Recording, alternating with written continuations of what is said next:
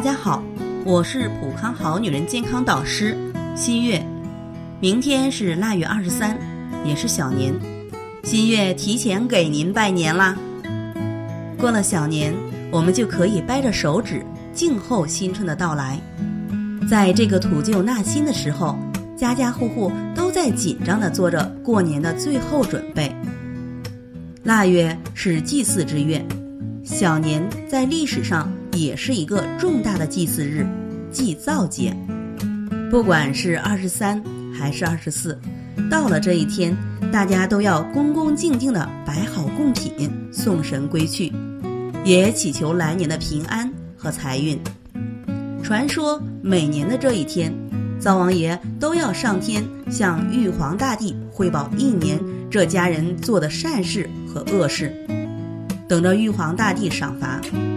于是人们便在灶头的灶王像前供奉糖瓜，即是送神上天的仪式。也希望吃了糖的灶王爷粘住了牙齿，不会向玉帝说坏话。到了小年，就意味着距离除夕不过一个礼拜的时间了。在外地工作的人们纷纷买好车票，收拾好行李，备好年货，浩浩荡荡地踏上回家的路。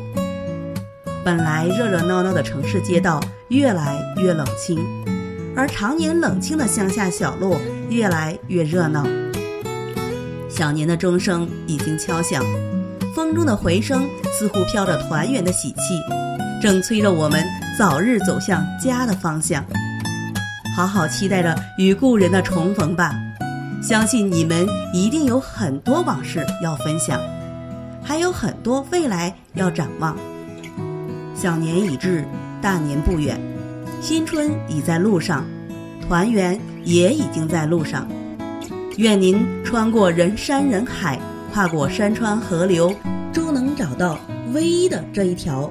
回家路，在这里我也给大家提个醒：您关注我们的微信公众号“普康好女人”，普黄浦江的普康健康的康，添加“普康好女人”关注后，点击健康自测，您就可以对自己的身体有一个综合的评判了。健康老师会针对您的身体情况做一个系统的分析，然后给您指导建议。这个机会还是蛮好的，希望大家能够珍惜。今天的分享到这里。我们明天再见。